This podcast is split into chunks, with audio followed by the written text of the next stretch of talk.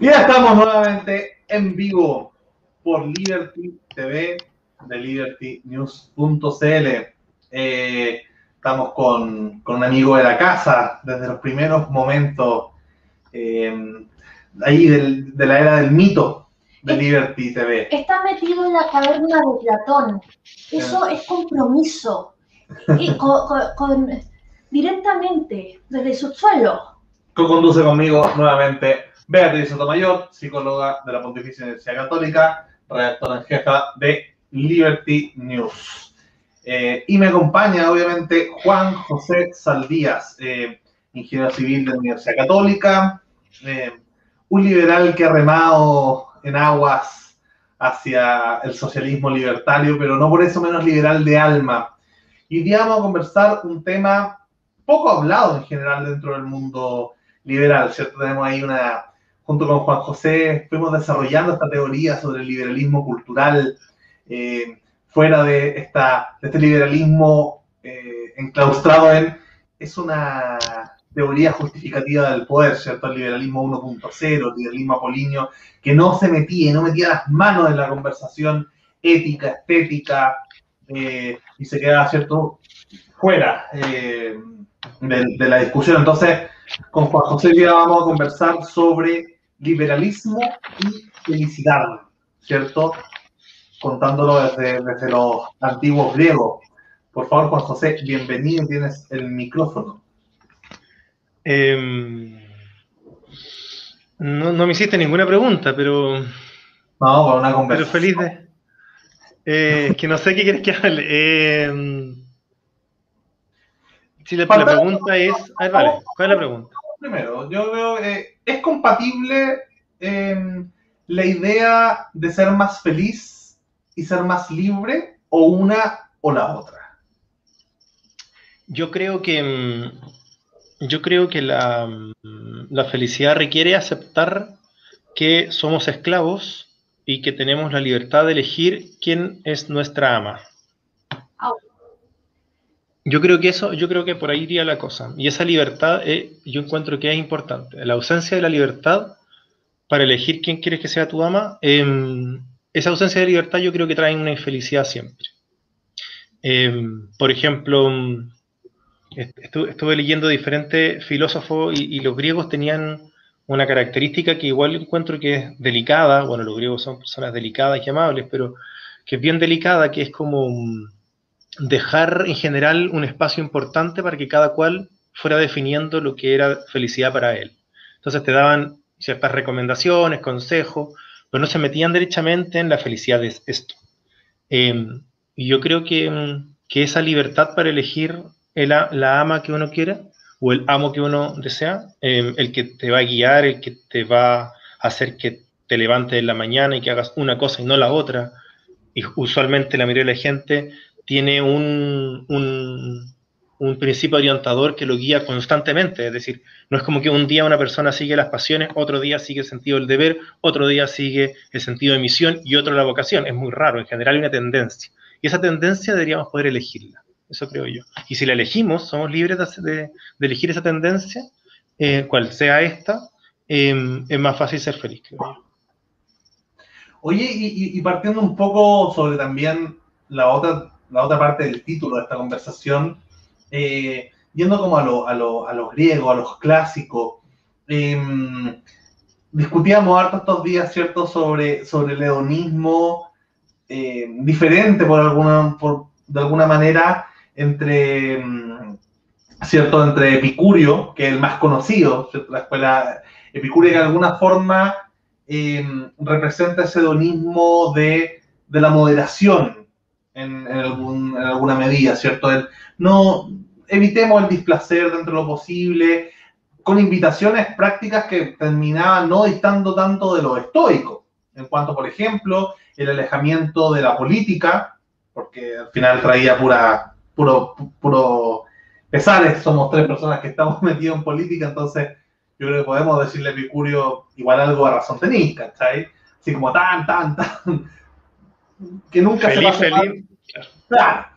No, eh, a mí siempre, yo soy, eh, mucho de lo que tú dijiste, Juan José, me resonó conmigo, eh, a una, acá voy a decir, como mujer, le venden el cuento de la felicidad que, da un poco de miedo. La felicidad es estar con otro, amar, tener tu casa, no sé, criar a tus hijos. Entonces, y para una que no es tan ni amorosa ni sociable, suena como felicidades, pasar la aspiradora, limpiar los baños, limpiar los potos sucios. El famoso cuento de la criada, ¿no? Eh, claro, entonces eh, para mí siempre es como eh, felicidad o aspirar a la felicidad, que, porque la felicidad no, era como, no sé, perseguirse la cola y la libertad probablemente implicaba mucho más malestar, pero, pero no sé, era, era, era una, para mí siempre fue una idea mucho menos espantosa, digamos, eh, pero, pero esa soy yo, que soy antisocial y etcétera. Eh, ahora, digamos, estaba pensando en eso de meterse en política para ser feliz no en la mano, o sea, eso estamos totalmente de acuerdo, que no hay camino a la felicidad, eso de bienestar y de, y de la serenidad, pero estaba pensando en Navalny, así ya que hablamos de sentido de ocasión, o sea, salir del hospital para irse a la Rusia de Putin, donde no lo dejan dormir. O sea, salir del hospital por haber intentado ser envenenado por Putin. De alguna forma hay algo que tira al ser humano o al, o al son politicón, ¿cierto? A este, a este ser humano político, a este ser político, a participar de la vida pública a pesar de esta invitación epicúrea a no hacerlo. Entonces, yo lo conectábamos, hicimos con Beatriz hace poco un video, ¿cierto?, sobre otro hedonismo, sobre Aristipo de, de Sirene, el, hedonismo sirenaico, que de alguna forma eh, podía, e, e, era anterior a Epicurio, ¿cierto?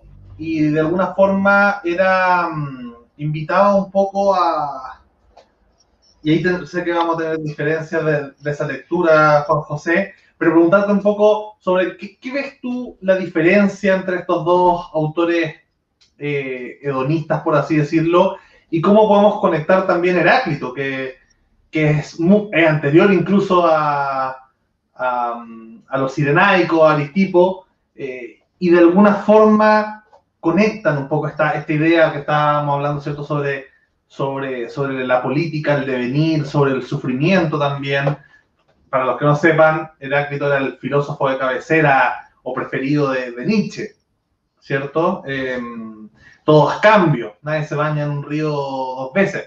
Escribió 180 líneas, pero, pero parece que son 180 líneas con una potencia que me llega hasta el día de hoy. Es que yo, yo diría que, que tiene como tiene que ver con el, con el conocimiento. Es decir, Heráclito creía que la, razón podía entender el mundo en cierta medida, en la medida de lo posible. y podía entender el mundo, entonces él le parecía que el mundo era siempre fascinante, por eso tenía esa especie de amor a la vida, tal cual era. Amaba las guerras, amaba la paz, amaba lo bueno, amaba lo malo, amaba todo. Porque él le interesaba sobre todo conocer. Él se retiró a la, a la montaña a conocer y como creía que todo era cambio, él creía que cada día estaba aprendiendo algo nuevo. Volvía a ser un niño, porque, porque al, conocer el río de hoy día estás conociendo un río nada que ver con el río que conociste la semana pasada. Entonces, para él todo era conocer. Entonces, eso lo hacía tener un amor a la vida tal cual era. Después viene Epicuro, que tenía una, una visión un poco, un poco similar, Em, pero quizá un poco, un poco más agnóstica. O sea, él era bien seguidor también de, de Sócrates y compañía, era un poco agnóstico, entonces en cierta medida te decía, disfruta de la vida, pero no te, no te fanatizas de algo en particular porque no sabes si es que es 100% cierto. ¿sí? Pero siempre anda conociendo y, y, era, y, una filosofía bien moderada, muy agnóstica actitudinalmente. Y luego viene mm, Aristipo, que le cobró la palabra a Sócrates de una manera hermosa, y por eso Aristóteles... Sí, sí, sí, era, era discípulo de Sócrates, digamos. Y, y, él pasó, yo creo que a la historia muy bien, porque yo creo que fue el primer nihilista. Porque lo que le dijo Sócrates fue, solo sé que nada sé. ¿Sí? Entonces él dijo, Sócrates, eh, Sócrates decía eso. Entonces, Aristipo dijo, ¿sabéis qué? Tenéis razón, no sabemos, no sabemos nada. No sabemos lo que es justo tampoco. Ah, no, porque eso no, le dice Sócrates. No, pero si tú tenés razón, no sabemos lo que es justo, no sabemos lo que es bueno, no sabemos si matar es malo o bueno, no sabemos lo que es la felicidad, no sabemos lo que es el futuro, no sabemos lo que es nada. Por lo tanto, lo único que sabemos es que somos animales y los animales siguen el placer y se alejan del dolor. Lo demás no tenemos la más remota idea. Así que en aras de qué yo voy a hacer otra cosa que no sea mi placer puntual. Entonces, es un, nihilismo vitalista que generó toda una escuela, pero que generó también una escuela que también pasa hoy en día, que fue un nihilismo pesimista, porque en el fondo eh, eh, a, este gallo que lo tengo anotado, se llamaba Egesias, que le dijo con justa razón, le dijo, ya, tú dices que, que, lo único que queda es el placer. Claro, tú tuviste un montón de oportunidades, tu vida fue placentera, pero por lo menos para mí la vida ha sido bastante más dolor que placer. Y si la única gracia es el placer y el dolor es nefasto, porque somos igual que los animales, no hay razón para que el dolor no sea nefasto, entonces la vida no tiene sentido y hubo suicidios colectivos que tuvieron que censurarlo. Em, porque la gente se empezó a matar en masa, empezó a encontrar que efectivamente la vida no era placentera, salvo para los, los, los que tenían más privilegio. Entonces generó un nihilismo para los dos lados, uno muy vital y otro muy suicida, y los dos coexistían. Hay una... Mm, sé, sé que tú no eres muy fanático de la mitología, pero antes de todos estos filósofos griegos, la misma mitología griega, hay un momento donde el famoso rey Midas, que este que es cierto que después tocaba todo y se convertía en oro, eh, él conoce, no recuerdo en este momento al, al nombre de, este sátiro, que era uno de los manos derechas de Dionisio, el dios del vino. Y él le dice, bueno, tú, tú que andas con este dios tan importante y por ende eres muy sabio, ¿cierto? O al menos tienes conexión con la divinidad, dime cuál es el secreto de la vida. Eh, ¿qué, ¿qué, es lo que debería hacer? Y él no le dice, no, no te quiero responder, no te quiero responder, no, pero por favor dime, soy un rey. Y le insistía mucho en que lo contara y al final este, este personaje mitológico le responde, bueno, la verdad que lo mejor que, que puede hacer una persona es no nacer. Ahora que has nacido, lo mejor que puedes hacer es morir pronto.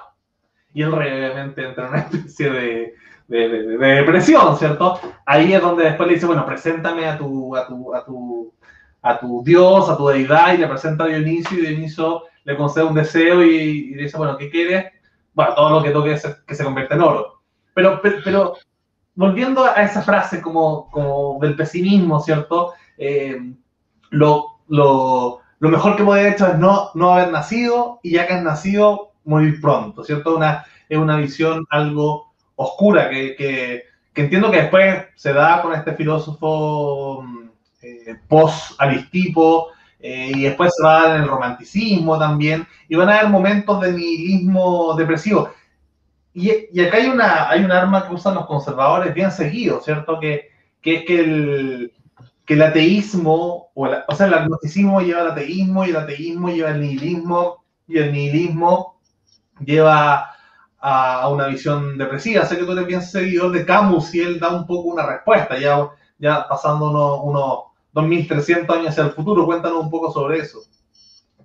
Eh, no, yo, creo que em, yo, discrepo de esa visión. Eh, creo que, que, de hecho la, la, acepción conservadora de la razón, especialmente, no sé, Kant, son, generan más problemas que, que el ateísmo. Kant era un, un creyente profundo, pero eh, toda esta idea de, de moral como algo ajeno a ti, al final o te, o te, deprime por represión o te hace que saque una especie de lado desatado, caótico, que al final te lleva a un círculo vicioso. Así que yo creo que hace más mal eso que lo otro. Pero, pero bueno, bueno, suponiendo ateísmo, a mí me parece que, que hay toda una corriente histórica importante de gente atea que, que, que te, te propendió a la felicidad con razones perfectamente lógicas, digamos. O sea, Heráclito era bastante, bastante ateo para su época. O sea, Dios casi ni lo mete, casi ni lo mete. De hecho, por, por algo se atreve a decir que todo es cambio. Dios con suerte relojero. Estamos hablando de la época en que todos eran más, o menos creyentes. Eh, después la filosofía, por ejemplo, de, de Epícteto, es una filosofía que en el, en el Enquiridión, que es el libro, a mí es uno de los libros que más me ha gustado, creo que está el mito de Sísifo de Camus y el Enquiridión de, de Epicteto no habla de, Dios salvo al, al, final, la última línea dice algo así como, pero casi nada. Y todo lo demás es una filosofía que la verdad es que siento que te equipa para estar en cualquier situación de la vida y feliz. Em, después ya vienen muchos eh, filósofos ateos como Bernard Russell, que escribió largo sobre la felicidad y muy interesante, Camus también. Em, y yo creo que en todo ello está em, la, idea de, la idea de que todo da lo mismo y que por lo tanto tenéis que generar una filosofía propia que te permita ser feliz porque la felicidad es. Y ahí está, ahí está como la parte del axioma, digamos, es el fin y el medio. O sea, no puedes hacer el bien si no eres feliz, entendiendo que hacer el bien puede ser una cosa buena, digamos. No podéis despertarte en la mañana si no eres feliz. Y entonces es el medio para poder levantarte, pero luego todo lo que haces es para, que, para ser feliz. Entonces, em, casi les parece un cierto... Esta, es mi interpretación. Mi interpretación es que a estos filósofos les parece que el hecho de que no hayan como verdades sobre cómo ser feliz es una bendición más que un, más que un problema. Entonces, entonces sería todo lo contrario. Entonces, hay toda una corriente. Kropotkin también. Kropotkin tiene todo un rollo con la felicidad. Y la moral anarquista pone la felicidad como, como centro. Entonces, de poder se puede, no, no, no hay ningún problema. El, para mí lo, importante, sería que, que si tú haces, propones una filosofía de la felicidad, la, medida para saber si es que está funcionando es si eres feliz o no. Es decir, Em, ahora, la felicidad hay gente que le parece que no es importante, hay gente que no le parece importante y está bien. O sea, acá tú no lo mides por la felicidad, acá lo mides porque su, sociedad es una sociedad funcional, ¿cachai? Entonces acá tú no le puedes decir, oye, tu gente está infeliz. Bueno, si yo dije siempre que la felicidad no es la prioridad. Entonces, pero alguien que habla de la felicidad tú lo tienes que medir en, si es que sus consejos generan felicidad. Eh, ahí se dio de las primeras formas de individualismo histórico en la historia del pensamiento. O sea, pienso en, todos los eudeumónicos, ¿cierto? Los que creen que la felicidad es, la finalidad principal.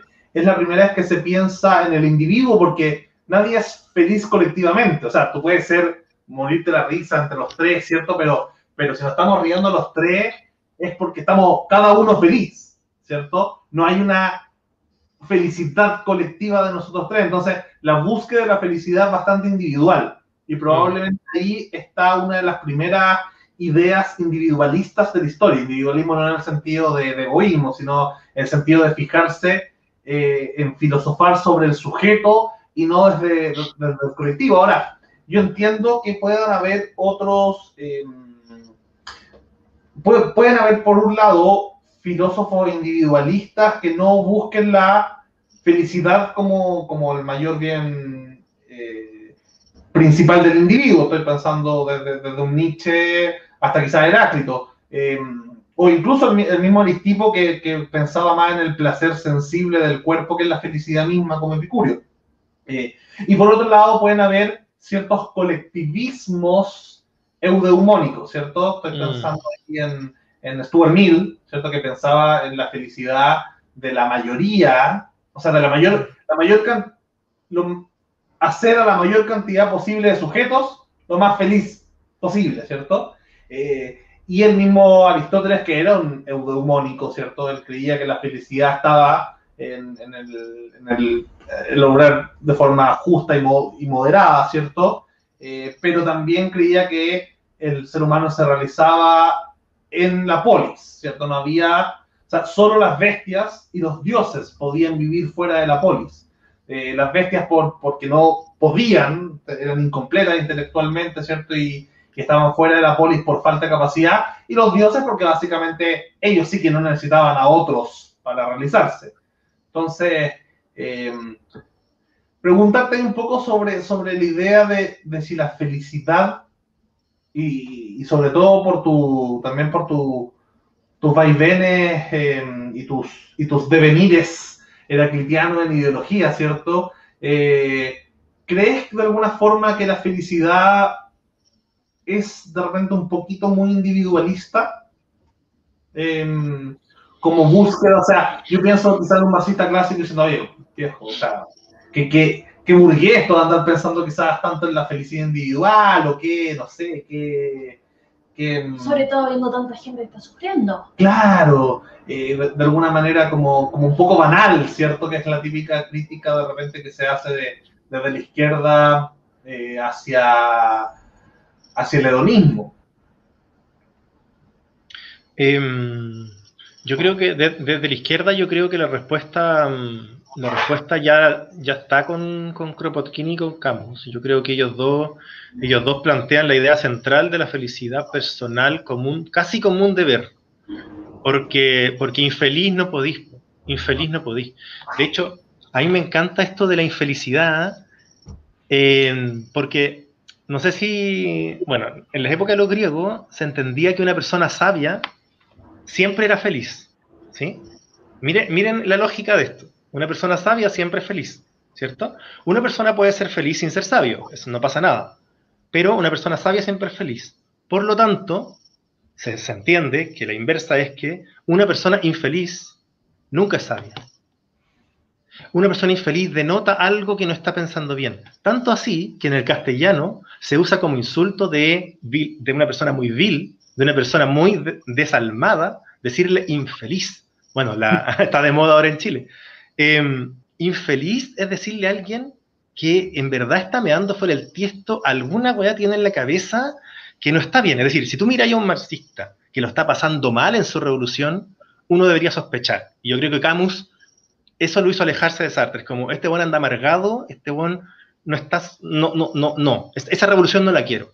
Si en tu, en tu revolución somos todos infelices, no solamente es fome porque estamos, estamos infelices, sino que además es porque alguna cosa estamos haciendo que no cuaja, que no, que no, que no tiene sentido. Entonces yo creo que en la izquierda hubo mucho tiempo una, una corriente que la felicidad le parecía casi que un antivalor, pero yo creo que hay una corriente que ha sido la que ha perdurado más, yo creo, que, que tiene la felicidad como un Kropotkin, un rockstar en, en, la izquierda en general, eh, actual, que tiende al anarquismo, y Camus en los más amarillos, entonces agarraron los dos partes. O sea, pueden haber algunos Quizás, quizás el feminismo, quizás, me, me, interesa, por ejemplo, que el feminismo tiene a Simón de Beauvoir, y Simón de Beauvoir es sartriana, y ninguno de los dos les parecía que la felicidad fuera tan importante.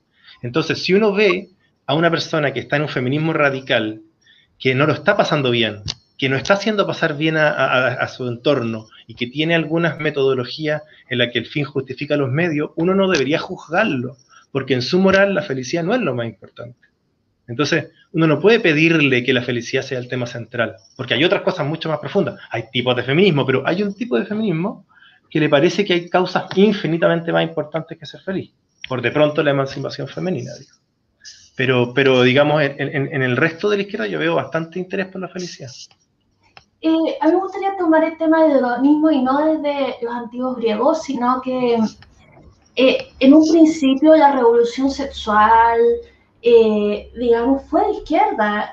Antonio Escotado, que es un, ahora un connotado liberal español que tiene como 80 años, era marxista de joven y decía que eh, en sus tiempos para ser marxista había que hacer que, que swing, hacer swinger, tener cama redonda, a harta gente, era como... Es bueno ese concepto de no, cama pero, redonda como mesa no, pero, redonda, pero, pero decía sexual. que la cama redonda era, era, era de rigor.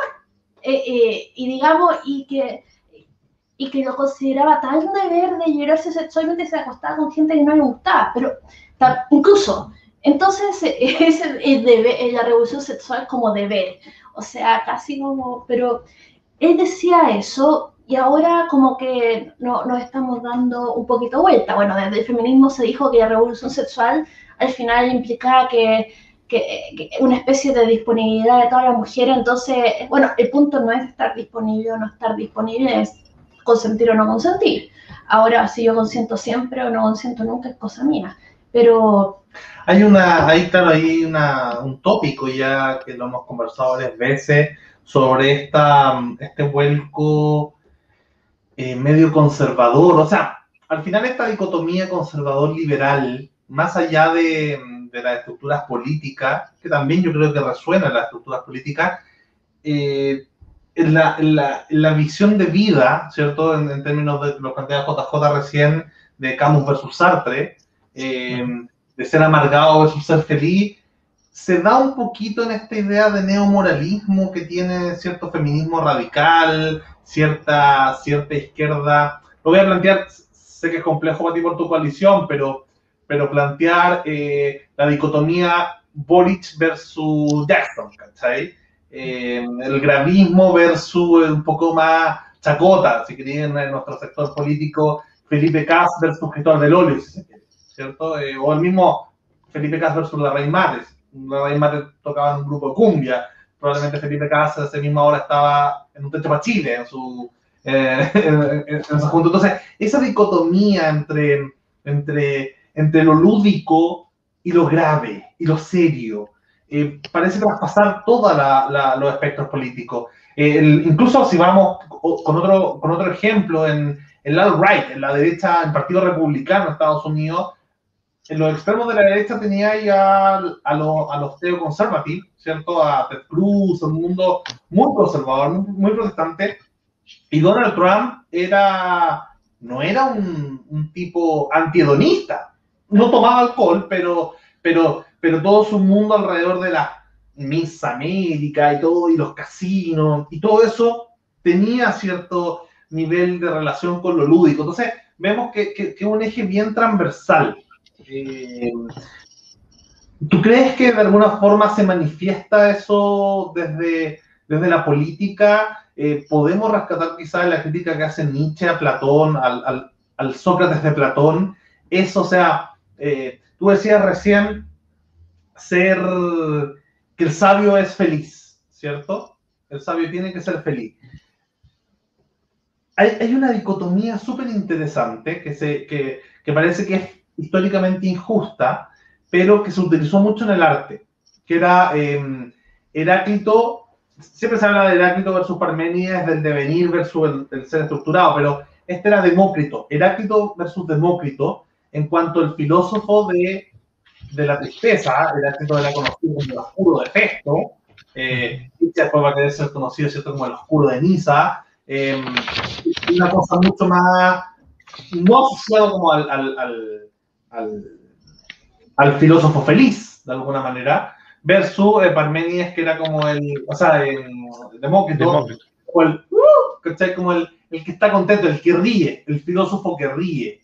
Eh, entonces esta dicotomía se va a dar por algo Nietzsche, bueno, escoge Heráclito sobre, sobre Parménides o sobre Demócrito, ¿cierto? Eh, como un filósofo más bien oscuro, eh, pero igualmente, igualmente sabio. O sea, y de alguna manera es la visión de Sócrates, de Platón, la que va a mantener, ¿cierto?, esta idea de que, de, de que hay que ser más bien racional, de que el pensamiento eh, es importante por sobre otras condiciones de, de la carne o de, o de, o de las emociones en general, ¿cierto? Van, van, van a llevar el pensamiento a, lo van a santificar de alguna forma.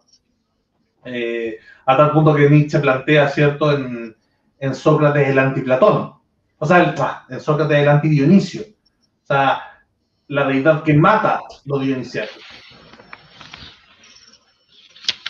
Eh, yo creo que mm, voy a ir por orden. Yo creo que hay una, hay una buena razón, hay una buena razón, digamos, de, salud mental y de felicidad para oponerse y, y, pro, y, pro, y, promover la sexualidad libre según las circunstancias.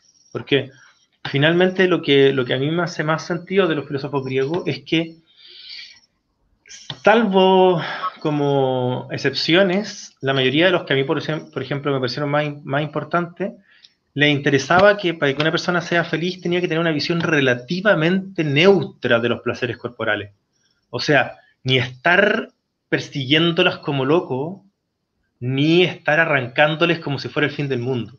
Entonces, si a una mujer tú le dices, no tires, no tires, no tires, no tires, no tires, te va a decir, oye, yo quiero ser feliz, ¿cachai? Tiene buenas razones en búsqueda de la felicidad para decir, yo quiero tirar, ¿cachai? Te diciendo todo el día que no puedo tirar, ¿quién eres tú? Pero si al día siguiente te están diciendo, tiremos, tiremos, tiremos, tiremos, oye, déjame leer tranquilo mi libro, no quiero tirar contigo por lo menos, ¿cachai? Como, quiero estar un rato sin tirar, no pasa nada. Como, el sexo es un aspecto de la vida, pero, pero no, no, me, no te obsesiones, ¿cachai? Y yo creo que ahí puede haber una sabiduría femenina importante, como de, como de que siempre se le entendió que la mujer tenía una cierta inteligencia emocional, una tendencia como al, al, a esta cosa epicuriana y aristotélica de ir cachando que, de no fanatizarse, digamos, Entonces, pero al mismo tiempo, como tiene impulsos diferentes y al mismo tiempo está la, lucha de, género, de decir, oye, no quiero el patriarcado, si el patriarcado un día te dice, tira, tú dices, no, no, quiero tirar. Pero, pero también encuentro que es razonable una búsqueda existencial de decir, mira, necesito estar libre de presiones. No me presionen ni al no ni al sí. Déjenme tranquilita, yo sabré, ¿cachai? Eso yo lo encuentro muy defendible en todo caso. Eh, después, respecto a la felicidad y, el, tipo de filósofo, eh, Epicuro tenía una frase que a mí me gustó harto que decía, eh, el, sabio, aunque, aunque atormentado, siempre es feliz. Aunque atormentado. ¿Cómo así? Es decir, es decir, Heráclito para, para Epicuro era un sabio feliz, ¿cachai? Con su personalidad propia. Si todos podemos tener diferentes personalidades, tú podías ser una persona que dentro de todo puede ser medio malas pulgas, pero uno cuando veía, no sé, pues, cuando uno lee a Schopenhauer, da la sensación de que es un tipo igual medio feliz, o sea, decir, en su amargura, como que una amargura medio, da la sensación como de, de que en el fondo la sensación con Epicuro y luego con Epicteto es que si tú sabes cómo eres, te conoces y vas en tu línea, vas a ser feliz. Aunque esa línea sea un poco no estereotipadamente alegre o juguetona. Yo no sé si Boric es más feliz que Jackson. Según lo entendido, tengo la sensación que es más feliz Jackson porque tiene menos problemas de salud mental. Boric pareciera que es más alegre que feliz. según lo que él mismo dice, digamos. Es, es, un, es un político atormentado, eh, Boric. No es un político que estable, que no diga su salud mental anda bien. O sea, él está, o sea, porque es moralista, porque es mitad camusiano, mitad otra cosa. Entonces, y, Jackson, yo no tengo la sensación que no sea una persona feliz. Ahora es más tranquilo, más ético, es otra cosa, digamos. Más, Pero es otro eje, es otro eje, ¿cachai? No, yo creo que son más bien como de, de, si, de si permiten o si son felices con la felicidad ajena. Me da la mm. impresión de, que, de que de alguna forma Boric puede estar medio atormentado, pero, pero va a estar feliz con que tú estés feliz, ¿cachai? Mm. Al final un poco la diferencia entre, no sé, Juan Gómez Milla y, no voy a decir San Joaquín, pero, pero sí, no sé, Casa Central de la Católica, ¿cachai? O sea, hay una diferencia estética, eh, de alguna forma, que se manifiesta en ellos dos, que es como, como, como la cercanía con el hueveo, por así decirlo, ¿cachai? Como, como en una, viene esta, esta crítica que es transversal, me acuerdo que Ortúzar, antes de volverse de chista, él criticaba y usó el concepto techista. Era, era interesante porque era una línea transversal en el mapa de Nolan que iba desde, no sé, desde José Antonio Cas cuando era menos facho y por ende era menos alegre. José Antonio Cas era un tipo, era un conservador amargado y ahora es como un facho feliz, siento yo.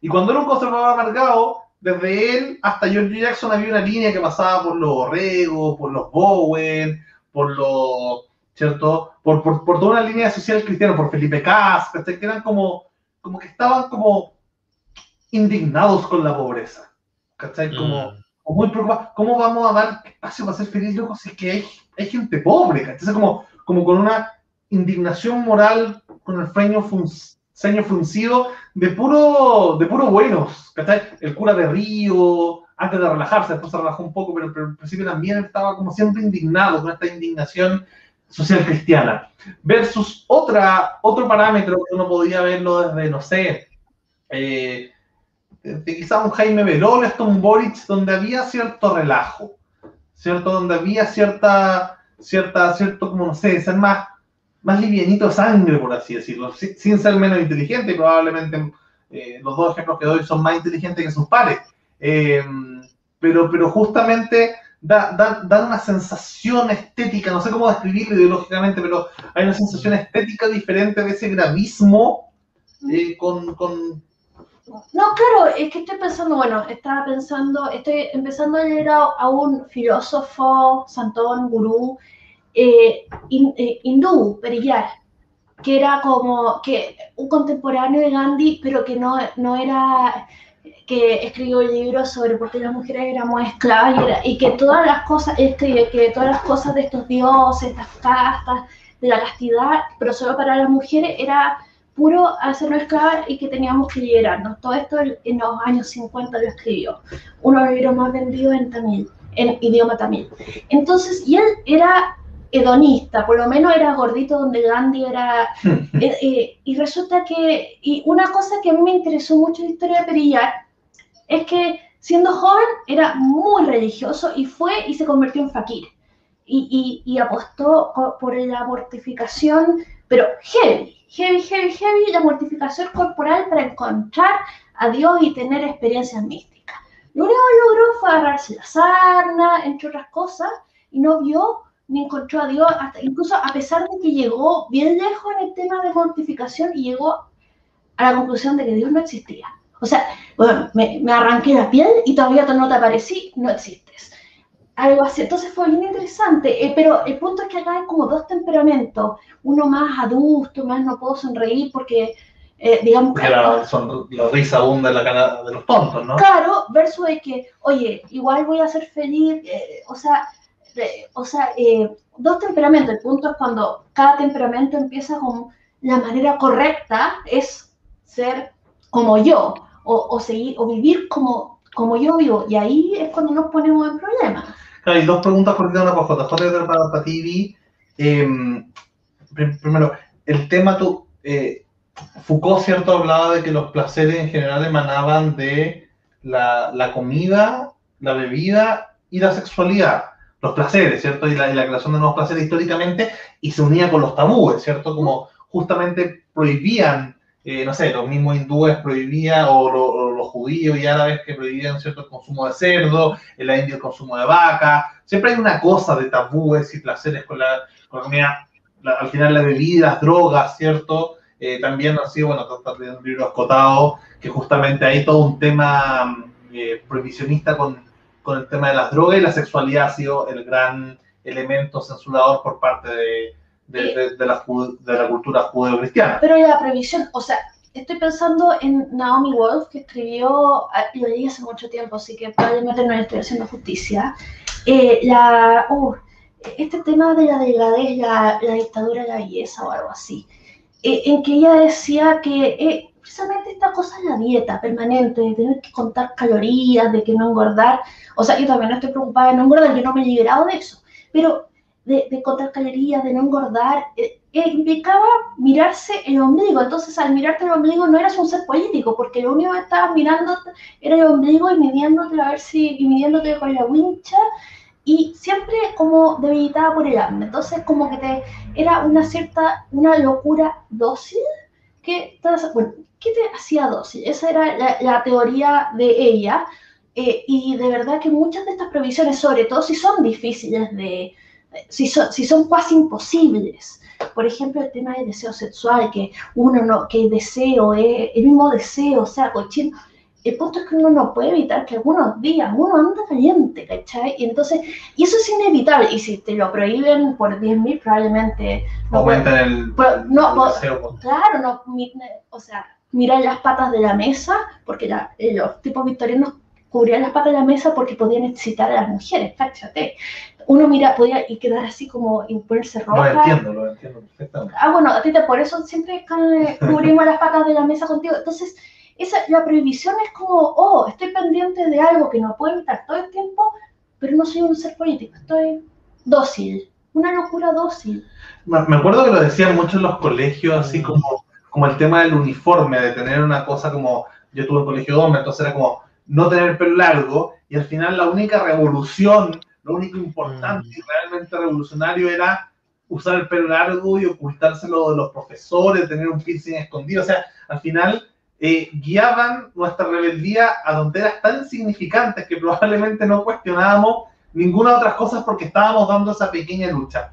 Y ahí quería preguntarte justamente con lo que decías de las dietas, algo que creo que te escuché a ti, Juan José, eh, que parafraseaba a Jaime Guzmán con respecto a que no confiaba en la gente con sobrepeso. Eh, justamente por, por cómo se llama, porque, bueno, si al final no puedes controlar el apetito de la comida, probablemente tampoco el sexual. Y así, bueno, eh, en, la mentalidad de ellos, de los Gonzalo Rojo, no terminará marxista, me imagino. Pues, ¿Cuál es la lógica un poco de, de esas conexiones para ti? Em, para- para mí el tema central de todo lo que tocaron ambos es, a mi modo de ver, es tu relación con la felicidad ajena. para mí ese es el punto central del asunto. Es decir, si tú eres alguien que eres infeliz a pesar de que tu hijo es feliz, pero te hace infeliz que él está haciendo una vida que no te cuaja, hay un problema, hay un problema. O sea, si tú eres un padre o una madre que ve a tu hijo contento, feliz, digamos, y lo lleva, lo ve un rato y el tipo no tiene problema, no ha entrado en depresión, ni mucho menos, está bien, y tú estás preocupado, porque a veces ni siquiera se enojan. La figura es preocuparse. Estoy preocupado por mi hija, estoy preocupado. Pero ¿cómo está ella? Bien, pero yo creo que... Mm, no sé. Bueno, pero si ella está bien, tú deberías estar más bien contento, ¿no? Em, y yo creo que estos filósofos que a mí más me gustan, por ejemplo, Diógenes de, Sinope, que el, el cínico, también, como el tipo era muy libre y feliz, tenía ciertas sutilezas. Por ejemplo, era uno de los que más abogaba por la libertad femenina en, Atenas. De hecho, él decía, cuando iba desde Esparta a Atenas, decía, voy de la tierra de los hombres a la tierra de las mujeres. Él asociaba, ese, mundo menos bruto, digamos, a, también a lo femenino. Y decía que no había que tener el matrimonio, que la mujer debería ser libre y estar con quien tenga inconveniente. Em, yo creo que en parte porque él era una persona bien feliz. O sea, Epicuro también tenía como sus escuelas abiertas a esclavos, creo que a mujeres también. Em, y yo creo que también, porque cuando uno está contento, no debería estar contento porque la otra persona está feliz. Y a propósito de eso de que había gente que era como muy grave, de puro buena, si seguimos esta filosofía, no puede ser posible. Y yo creo que es verdad que no puede ser posible, porque si tú realmente sufres por la pobreza, es porque tú sospechas que la pobreza no puede darte felicidad. Y ahí hay un error o de sabiduría o de moralidad, porque hay una, especie como de clasismo en cierta medida. O sea, durante siglos se entendió que la pobreza te ayudaba a la felicidad. Ya, podemos llegar a cierta neutralidad y decir, ya, la pobreza ni te ayuda ni desayuda, pero ya derechamente asumir y mirar con, con pena a alguien, y es como, loco, yo estoy pobre, quiero comer, o sea, yo quiero pan, pan para vivir, pero para seguir siendo feliz. O sea, esta gente que no entiende por qué los cubanos eran felices, no lo entiende. Porque cuando uno le pregunta qué es necesario para la felicidad, la gente te responde agua, techo, comida. No, eso es necesario para vivir. Para ser feliz no es necesario. Lo que pasa es que necesitas vivir para poder seguir siendo feliz. O sea, si yo te digo, te queda un fin de semana de vida, ¿eres, capaz de ser feliz en ese fin de semana? Yo digo, obvio que sí. Bueno, no puedes comer, tomar agua ni nada no importa porque en, dos días no me voy a morir de agua ni de sed. Ahora, si yo quiero prolongar mi felicidad, que eso es otra cosa, necesito bienes materiales. Entonces, llegan a salvarles la vida y ellos solo lo que quieren es una casa, ¿cachai? Y Felipe Cas cree que les tiene que salvar el alma. Los locos están bien, son más sabios que tú, solo que no tienen para seguir viviendo nomás, ¿cachai? Entonces, yo creo que no se puede ser bueno si iría amargado. No se puede, porque algún pensamiento raro estáis teniendo en la cabeza. Eh, yo tengo la, la, teoría, bueno, de que precisamente la aporafobia, que creo que es el miedo a los pobres, eh, no es la idea de que, ay, es que son pobres me dan miedo, sino porque son miserables me dan miedo, porque esa, esa miseria se me puede pegar. Y, y resulta que Elizabeth Anderson, que es una filósofa liberal igualitaria, tiene una teoría que yo creo que es verdad, que yo comparto, sobre gente con discapacidad. Que y resulta que los que no tenemos discapacidad, eh, pensamos que la gente con discapacidad tiene que ser miserable. O sea, ¿cómo, ¿cómo si no ve puede ser feliz? ¿Cachai? Si yo que veo tengo mis problemas, alguien que, que, no ve tiene que ser miserable. Y esa idea, esta infelicidad, nos da miedo, es como que se me va a pegar el mal olor, se me va a pegar, me voy a sentir culpable, se me, se me va a pegar. Entonces, y, y eso implica que, que no los veamos en las calles, que, o sea, que, que, que, tenga, que como nos dan ansiedad, no los vemos. Porque cuando uno te da ansiedad, o, o, te fijas obsesivamente, como cuando tienes miedo a la araña, o se te olvida porque te da demasiada ansiedad. Entonces, eh, pero no son, este, acá hablo desde la ciencia, no son más infelices que el resto de la población. O sea, la curva de la felicidad es igual. Eh, supongo que si acabas de perder la vista, estáis pasando por un mal momento, pero en general no son más.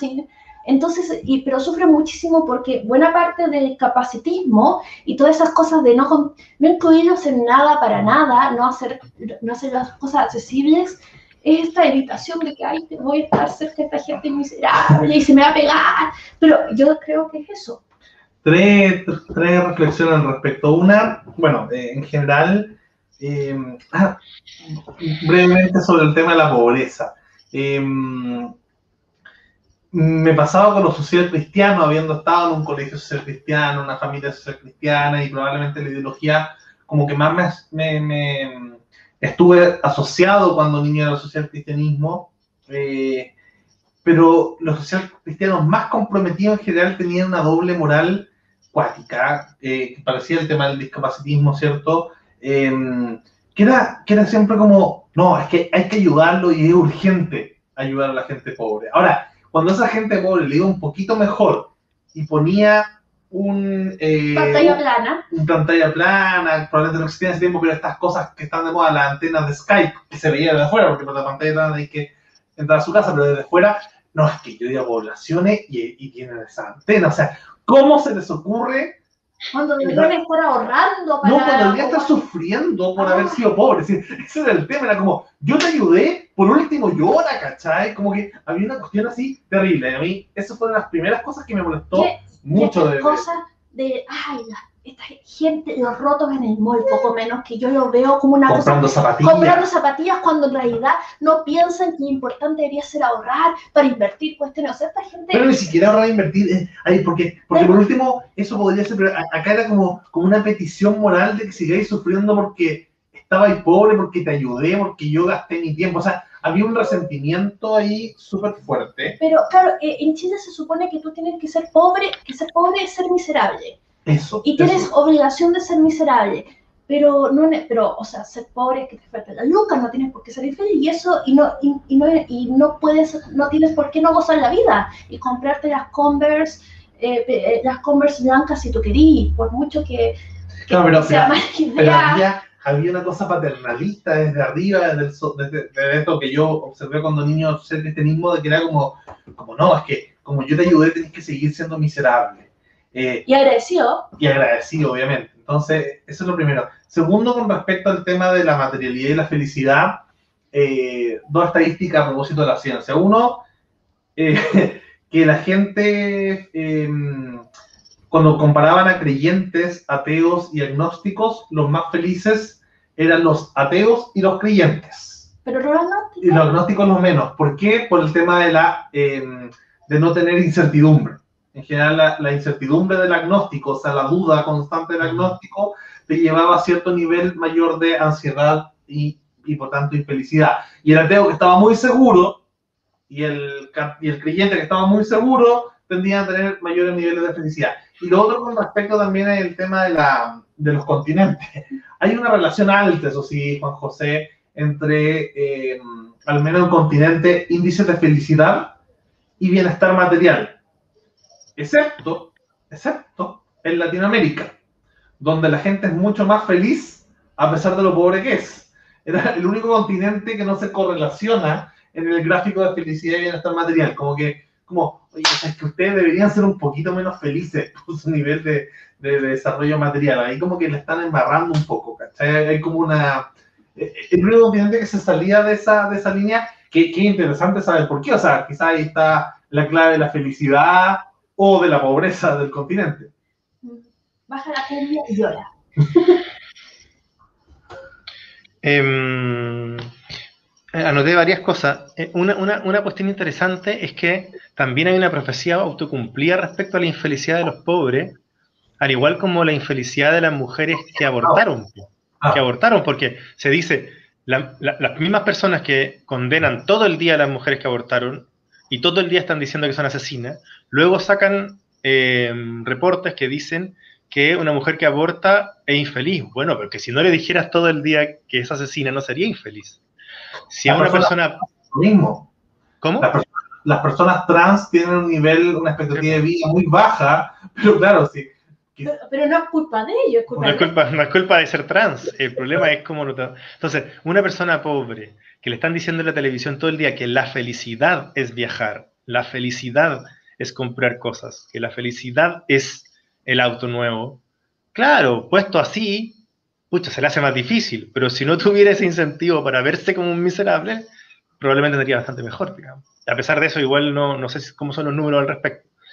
Em, después hay otra cosa interesante y es que se analiza poco, yo hace años que vengo rayando con este tema, se analiza poco la envidia de, de, abajo, de arriba para abajo. Es decir, si yo soy una persona que he dejado muchas cosas por dinero, yo no puedo aceptar que la gente pobre sea feliz. Yo no lo puedo aceptar. Si lo acepto, mi vida no tiene sentido.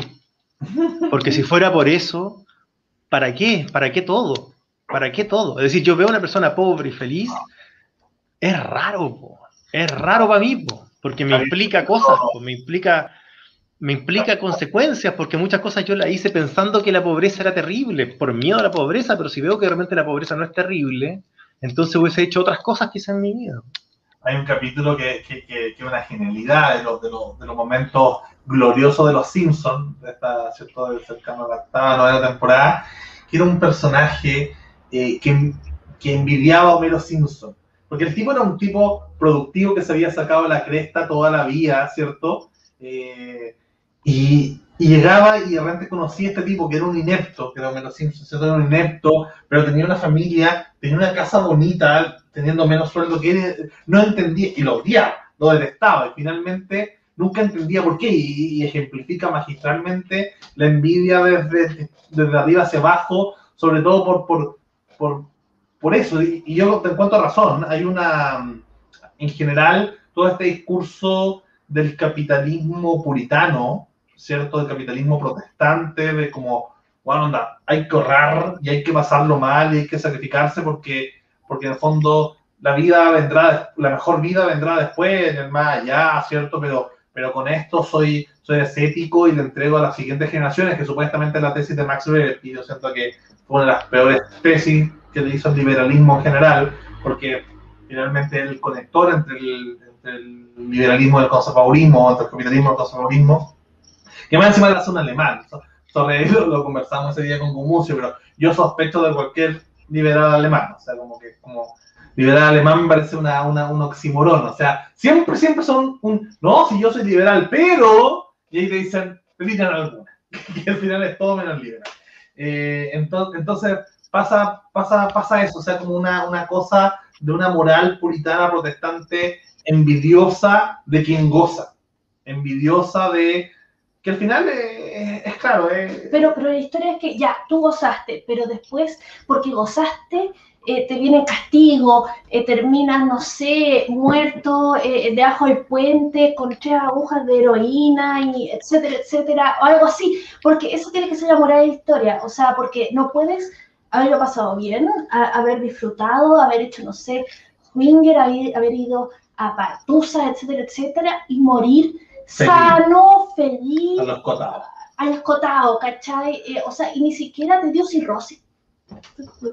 Hay una, hay una tesis interesante que yo siempre decía, ¿por qué las clases altas eh, de cabros jóvenes eran más conservadores? ¿Por qué el zorrón y la perolais o el, o el mom y la perolais eran, eran tan conservadores, siendo que uno piensa en esas clases altas, burguesas, en, las grandes urbes, en general tienden ser más libertinas, más liberales, hay, una crítica ahí general.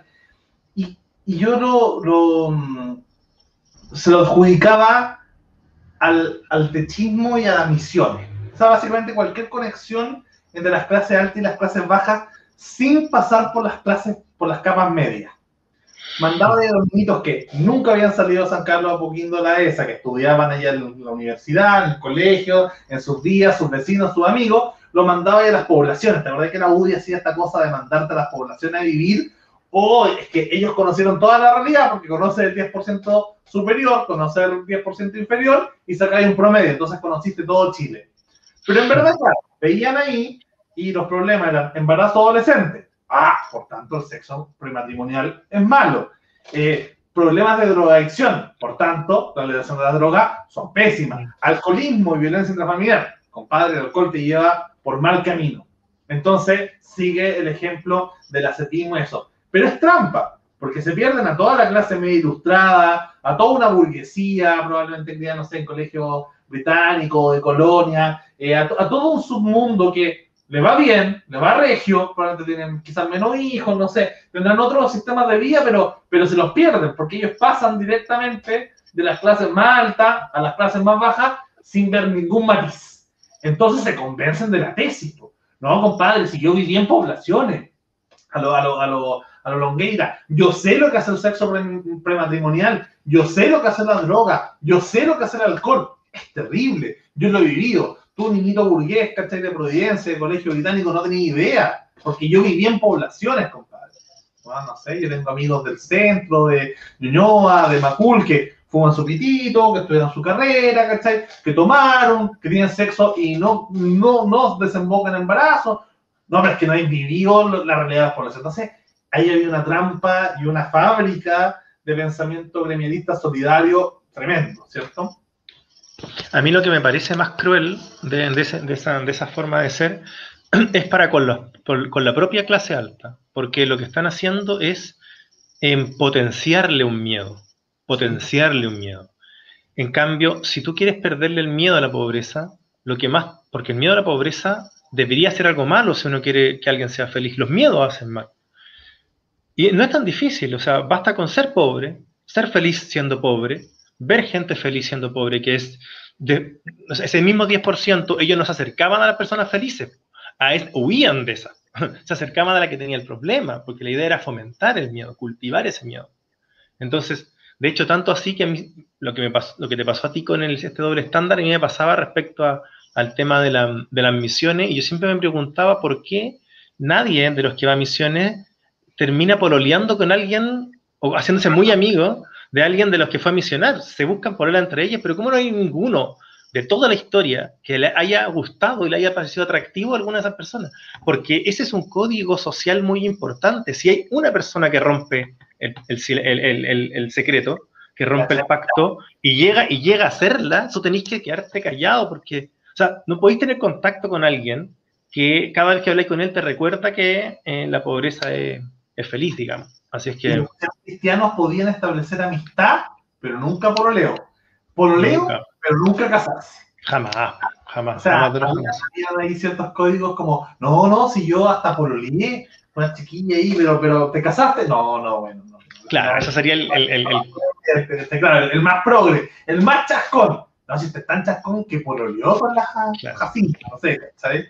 Eh, entonces, es interesante ese doble estándar y cómo, claro, volviendo un poco al inicio de la conversación, cómo esta, estas discusiones que vemos hoy día de, zorrones, misiones, esto para Chile, tienen mucho su raíz, eh, que está en este debate filosófico y, y, hasta mitológico que hay para atrás entre los griegos. O sea, esta, estas discusiones se daban, se daban en ese momento. Hay muchos que sostienen que, que todo lo pensaron los griegos, ¿cierto? Entre, entre el siglo eh, sexto y el siglo III ya pensaron todo y el resto seguimos repitiendo y volviendo a las mismas discusiones, pero ahí se pensó casi todo. Entonces, es interesante también como, como, como, como esta crítica de Nietzsche que lo decía, ¿cierto?, hacia,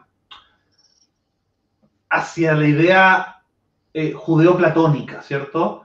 Judeo no por, la etnia judía, sino como por el inicio de, de, las religiones judías. Eh, judaica, islámica y cristiana.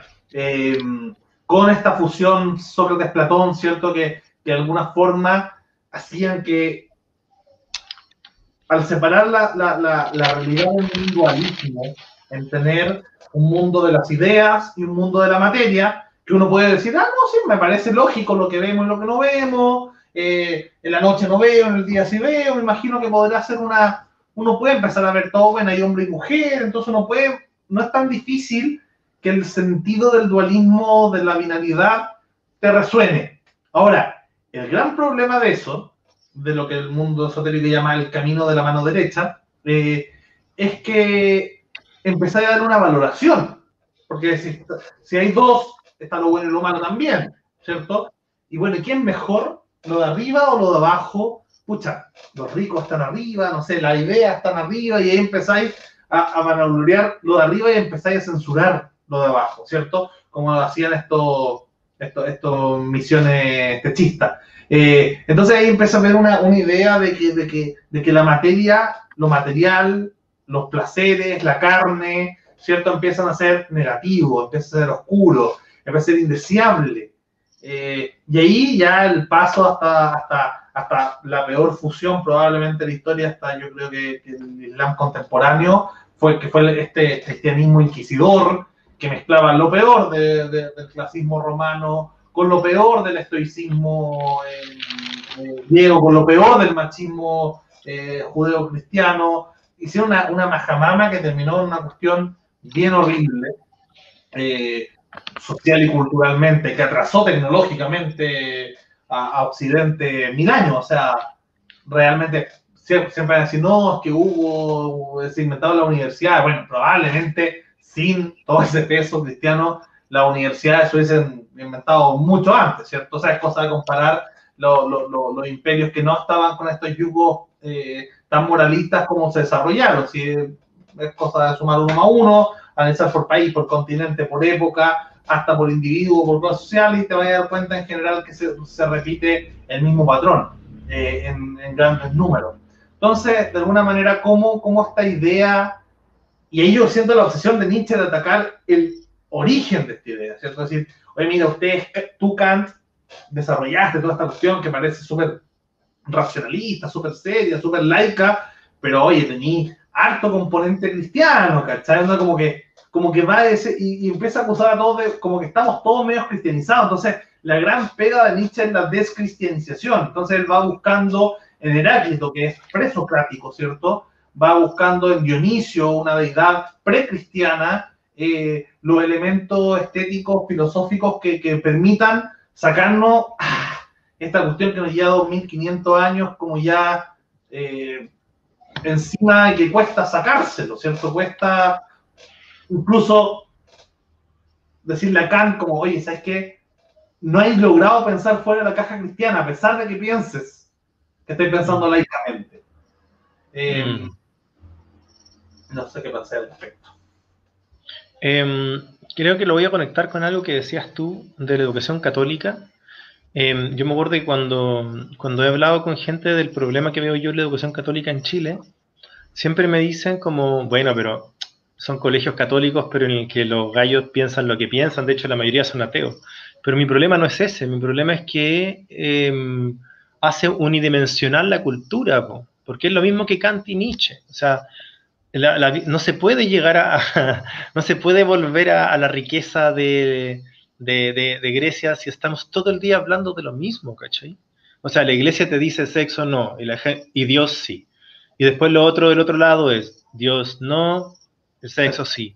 Pero, o sea, pero hay un millón de temas, ¿cachai? O sea, no puede ser que la izquierda sea lo trans, que es bacán, pero lo trans por ser trans, lo mujer por ser mujer, lo, lo, lo, poliamoroso por ser poliamoroso, y bueno, y lo pintor por ser pintor, y lo astrónomo, o sea, y la defensa de la pintura por la pintura. O sea, hay un millón de temas, todos subestimados, que muchos te llevan a la felicidad, y estamos en este eje todo el tiempo. O sea, eh, yo creo que eso es muy limitante porque la vida es más, es más rica que un puro eje, y es un eje como cualquier otro, ¿cachai? Imagínate que, que en, una época en que el problema era si la, si la Tierra giraba alrededor del Sol o al revés, y se tomó mucho tiempo y claro, esa relevancia tiene, es un tema ya, o sea, si, si, no fuera así tampoco es grave, pero está bien, hay alguien que tiene razón, yo creo que hay una razón respecto al tema sexual y es que tenéis que poder vivirlo cuando estimes conveniente, de la manera que estimes conveniente y que no te perjudique, eso es, lo, eso es la verdad, pero, pero ya, o sea,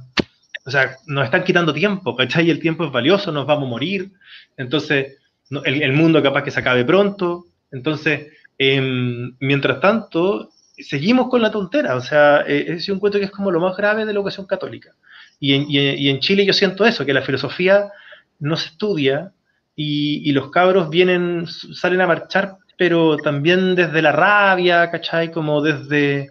Entonces hace un tipo de militancia súper pasional, porque, porque, porque, hay otras porque hay herramientas que no tuvimos, ¿cachai? Todos nosotros que no tuvimos tanto. O sea, herramientas que otras partes tienen, incluso, no sé, hasta, no sé, en Barcelona, que, eh, que yo viví y que, me gustó mucho la serie Merlí. Eh, eh, muestran esta serie de un profe de filosofía que les pasa a todos los filósofos, ¿cachai? Y yo tuve que aprender filosofía de viejo, En mi época me enseñaban que la ética era la ética católica, entonces lo que yo entendía era que yo tenía que ser un libertino, que, pero ahí habían dos millones de, opciones diferentes, que no eran ni libertinaje ni moralismo católico. Entonces, eso me parece la, mayor pérdida. Y lo otro es que me gustó mucho eso que dijiste de que los agnósticos puede que sean menos felices, porque yo creo que tiene que ver con, no con ser agnóstico o no ser agnóstico, sino que tiene que ver con que esto podría ser una especie de, de métrica de, indicador del miedo. Es decir, una cosa que dice harto Epícteto, que es como todos somos esclavos, tú tienes que elegir quién es tu ama, y yo te propongo que elijas que la felicidad sea tu ama, que tus deseos más profundos sean tu ama, que tu voluntad más profunda. Entonces te despiertas de la mañana, quieres hacer algo, cada uno te va a decir cosas diferentes. Algunos te dicen, sigue lo que digan tus pasiones, haz lo que estás haciendo, pero si un amigo te llama, no, yo te, lo que yo te recomiendo es si quieres hacer algo la mañana, haz eso. Eso y no otra cosa. Y toda la tolerancia que parte eh, el, el al final se pone como, ya, tú eres libre, pero una vez que reflexionaste profundamente y tú sabes lo que quieres, y lo sabes, si tú te conoces ya, pues eres grande, ¿cachai? No eres un niño. Tú sabes lo que te hace profundamente feliz. Ahora en adelante tú tenés que ser como un deportista de la Olimpiada, dice. Y todo lo demás a la mierda todo lo demás a la mierda, pero con radicalidad, ¿cachai? O sea, te llama una persona que te dice, oye, quiero hablar, ¿te interesa? No, chao. Chao. Chao, chao. Así de corta. Entonces, el, agnóstico sabe que, no cree en Dios, pero, pero tiene miedo, miedo al que dirán, miedo a estar equivocado. Cada vez que uno elige, renuncia. Entonces uno tiene miedo. Y si lo que renuncié era más, me iba a hacer más feliz que esto. Pero viejo, te analizaste, listo, ahora coraje coraje si ya sabes? que de nuevo lo pensáis y, nos pasa? O sea, será y después y cambiáis y vais para allá y vais para acá y todo eso termina la confianza en ti mismo, termina la sensación de seguridad y te va haciendo sentir mal contigo mismo, que es lo más importante, el juez interno, digamos. Y te empezáis a sentir que no vales tanto. Entonces, el coraje parece ser re importante para la felicidad en ese sentido. Oye, en el, para ir concluyendo también, estaba pensando, bueno, que, al final los griegos siempre pensaron todo y uno aquí está ahí repensando y cuando se le dice, oye, se me ocurrió una idea re buena y ya lo habían pensado hace 2300 años. Lo que mencionas de Epícteto, a mí lo, lo, había dicho en algún momento en alguna conversación, eh, cuando uno se saca el velo del liberalismo, eh, de los derechos humanos, de la democracia, está la realidad nietzscheana darwiniana, por así decirlo, ¿cierto? Que loco acá es, el mundo real es eh, el que es más fuerte lo impone. Eh, ahora, por suerte, ¿cierto? La guerra mundial y la, guerra fría la ganó el sector que más o menos respeta tu libertad. Decía, eh, claro, el, liberalismo es el mejor amo posible, eso tengo yo, ¿cierto? pero igual no quita que sea un amo no quita que sea una ama, ¿cierto? No quita que la, que la diosa libertad no sea la ama, ¿cachai? Eh, representada en el imperialismo gringo, representada en el Estado minarquista, y que al final son las reglas del juego, si queréis, revolucionarias, pero, pero al final, ah, es que yo quiero ser nazi o quiero ser un islámico radical que ponga bomba, bueno, ahí veis la verdadera cara que hay detrás del velo del liberalismo y te dicen, compadre, no, ¿cachai? Onda, sí, jugamos dentro de, cierto margen y tú puedes ser, no sé, socialdemócrata, eurocomunista, ¿cierto? Alight, pero si te salís del juego, veías el garrote de las bombas nucleares y, la dureza del mundo. Eh, hay el típico cuadro, ¿cierto?, de un, filósofo esotérico, que es cierto, que saca su cabeza del mundo visible. Eh, y está el espacio. Bueno, ese espacio eh, eh, es la totalidad nichana, es la totalidad darwiniana, y el espacio seguro, el safe, space mundial es el liberalismo, eh, y, tienen que jugar con esas reglas del juego, si no, el garrote es duro. yo creo que en ese sentido, y estoy de acuerdo con ese garrote, o sea, yo, yo digo, compadre, mira, no agresión, un ejemplo que siempre damos, ¿cierto? no apuntar con el dedo, sino, o sea, cortarle el dedo al que apunta con el dedo, ¿cierto? como ser duro y rudo con quien decide no jugar las reglas del juego, las mejores reglas del juego de buena convivencia. Eh, ahora, eso, que es lo que yo llamo uber liberalismo, o sea, más allá del liberalismo se ve que el monstruo que está ahí es, rudo. Ahora, dentro de la tribu puede haber una buena onda y probablemente sea la mejor de la ama, pero no escapa que sea una ama, eh, una dominatrix, ¿cierto? Eh, para concluir, una última pregunta. Em, ¿Crees, tú ya mirándolo quizás desde afuera eh, del liberalismo más clásico, ¿crees que, se, que puede haber una ética, una filosofía del ser feliz quizás, eh, que sea compatible con el liberalismo? O, o, te adhieres más a esa tesis de que el liberalismo no tiene que meterse en esta temática y ser más bien una mirada institucional y que, oye, cada uno verá qué ética, qué filosofía y qué estética elige.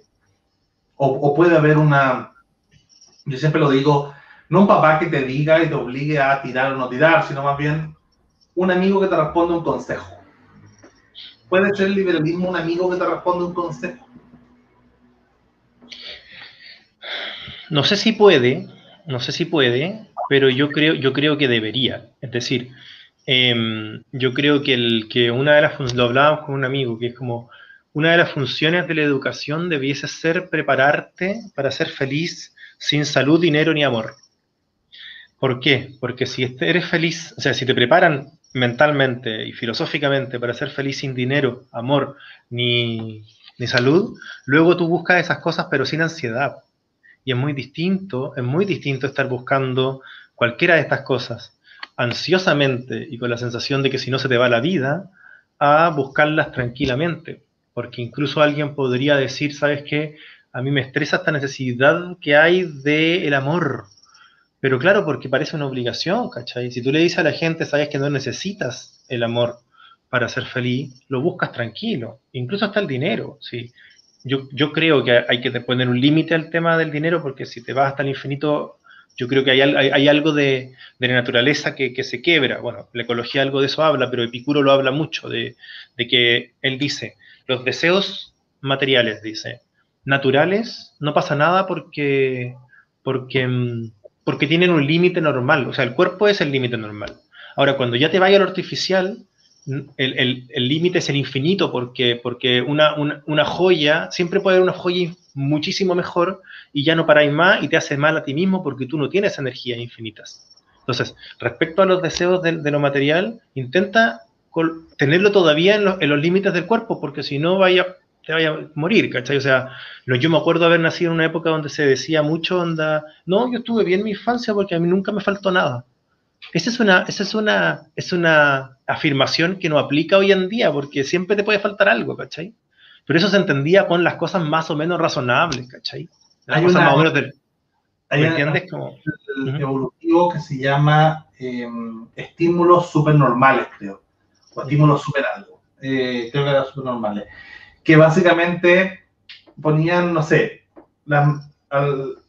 un rombo con forma de los eh, los diseños que de las alas de las mariposas y, lo ponía a girar y ponía ahí un macho de mariposa a elegir entre una hembra o este eh, artefacto artificial. Y se iban por el artefacto artificial. Eh, básicamente porque, porque ahí estaba el superestímulo. O sea, pero no te vaya a poder reproducir con esa cuestión, pero se mueve y me dice que tengo que elegirlo. habían, no sé, tú puedes crear carnadas de peces que están entrenados para atacar el color rojo, que, que es su presa más, abundante, eh, y le ponías un súper estímulo rojo y atacaban a esa cosa que era falsa sobre la, la, real. Entonces, nos pasa a nosotros también, podemos ser hackeables, ¿cierto? El, el anime también es un gran ejemplo, ¿cierto? Como que te ponen estos monos que, que nos provocan ternura o, y, y exagerados, ¿cierto? Eh, y, generan estímulos supernormales mayores que, que los naturales. Entonces, quizás con estas joyas más grandes, o sea, no sé de qué sirve una piedra preciosa de la naturaleza, pero, pero si nos gustan y después nos ponen una super, ahí está ese video del perrito, ¿cierto? Que, que un perrito que tenía un peluche, eh, y en un momento el dueño del perro llegaba disfrazado del peluche, entonces el perro veía el peluche, veía a este peluche gigante y el ¿Cachai? Era como, Juan, entraba en un estado de felicidad eufórica increíble porque era su peluche, pero en grande. Entonces, nos pasa quizás con, con eso interesante. Incluso tira el dueño del piso y se le sube Eso, encima. sí. Eso es fantástico. Lo que tú siempre cuando citas a Harari sobre la distinción entre, entre lo, lo artificial y lo no artificial, que, Es que lo real sufre. que lo real sufre y lo, lo irreal no sufre, acá puede ser algo, algo similar, ¿cierto? Que, que en Epicurio, que lo, que, que- que lo natural tiene un límite que el cuerpo te pone ese límite y lo supranatural quizás no. Claro, claro. De hecho, de hecho es es- es súper interesante, por ejemplo, que se estudie, se- en la ecología siempre te están diciendo como la idea de que, de que limites el consumo, pero pocas veces te aclaran tanto como la idea de que limites también la producción, porque, porque en ingeniería te enseñan que muchas veces ellos llaman el cuello botella, está en la demanda. Es decir, no hay demanda para tu producto. Ahí viene la pegada del genio, el de marketing, para crear necesidades cosa muy curiosa porque una buena filosofía te enseña a tener la menor cantidad de necesidades posibles. Tú puedes tener deseos, pero, pero el rol del marketing es ir en contra de la felicidad. Es crearte una necesidad, cosa de que tú sientas que lo necesitas.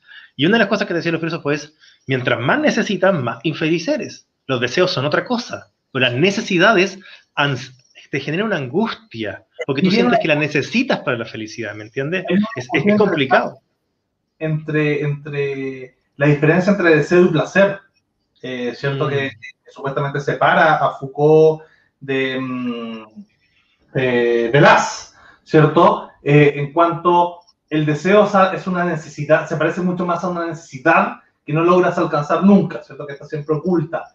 Eh, pero para, para Foucault, ¿cierto? Era la idea de crear nuevos placeres. Y ahí alcanzarlo. O sea, crear y alcanzarlo. crear placeres, claro, no, no es inalcanzable y ahí quizás Foucault podría conectar con cierta idea con el marketing, porque, porque una cosa es generarte, que el marketing te genere deseos eh, inalcanzables, ¿cierto?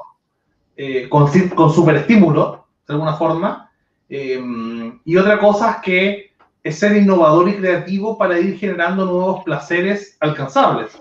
Ahora, si eres consciente de esa diferencia cuando los creas, eh, en un caso eres un psicópata sádico y en el otro eres, no sé, un, un Da Vinci, ¿cierto? Eh, porque en una te estoy diciendo, acá tienes algo que no vas a poder alcanzar. En el otro te estoy diciendo, oye, creamos algo nuevo. Igual hay una diferencia interesante ahí, eh, que quizás se pueda ver, en- quizás estoy, estoy- siendo muy prejuicioso, pero en el capitalismo Silicon Valley versus el capitalismo financiero eh, Wall Street, por ponerte un, un. Ahora, por otro lado, dale. estaba pensando que ahora justo el comercio mundial y esto de que, no sé, aquella cosa que tú pediste en AliExpress no te va a llegar porque el canal de Suez está bloqueado por el Evergreen y resulta que todas las... Entonces, digamos, entre la pandemia, entre que estamos todos encerrados, eh, de repente va a ser algo más on demand, como yo, yo estoy pensando, eh, está en años luz, pero el tema de las impresoras 3D, cuando realmente vamos, en vez de, no sé, comprar porque para tener, por si yo necesito, on- o- onda, yo puedo crear la parte que necesito para reparar y no la tengo que comprar, Eh, o justo, justamente lo que necesito. Estoy pensando ahí que creo que puede haber un capitalismo del placer versus un capitalismo del deseo. O sea, que puede haber una diferencia entre, entre la pieza que, que nueva o que, o que necesito para cumplir una satisfacción sin necesidad de comprar el paquete entero, ¿cierto? De algo que no necesitaba versus eh, la, la, la idea antigua de esta necesidad de. O sea, se viene, y lo, lo hemos conversado varias veces, se viene un momento post pandemia, según los expertos en, en, en estudio de, de, de, de, las psicologías sociales post pandémica, un momento de unos locos años 20, una idea de consumo y de hedonismo.